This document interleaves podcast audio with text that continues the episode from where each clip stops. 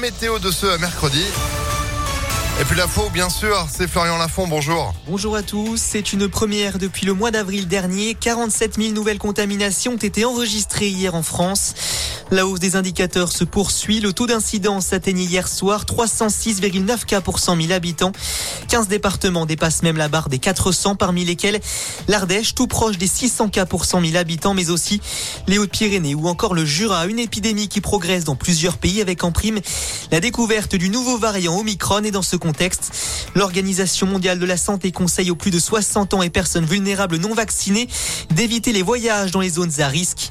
L'OMS qui juge inutile les interdictions de voyage prises par de nombreux pays. Des mesures qui, selon elle, n'empêcheront pas la propagation de ce nouveau variant du coronavirus. Dans le reste de l'actualité, l'Assemblée nationale favorable à l'extension du délai légal pour pratiquer une IVG.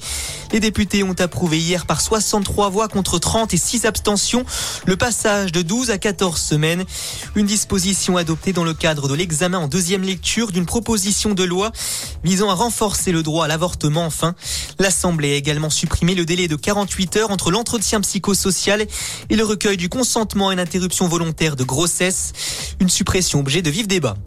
À l'étranger, trois morts et six blessés. Le bilan d'une nouvelle fusillade survenue hier aux États-Unis. Ça s'est passé dans un lycée près de Détroit.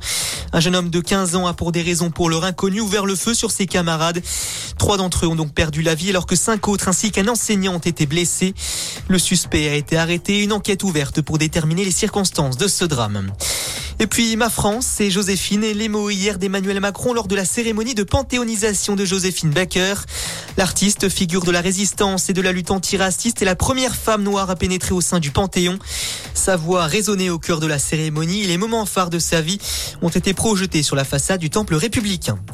Fin de cette édition, reste ensemble pour un prochain point d'information. Merci beaucoup, rendez-vous euh, actuel à 6h30 sur Impact et à tout moment. ImpactFM.fr, 6h03, c'est la météo.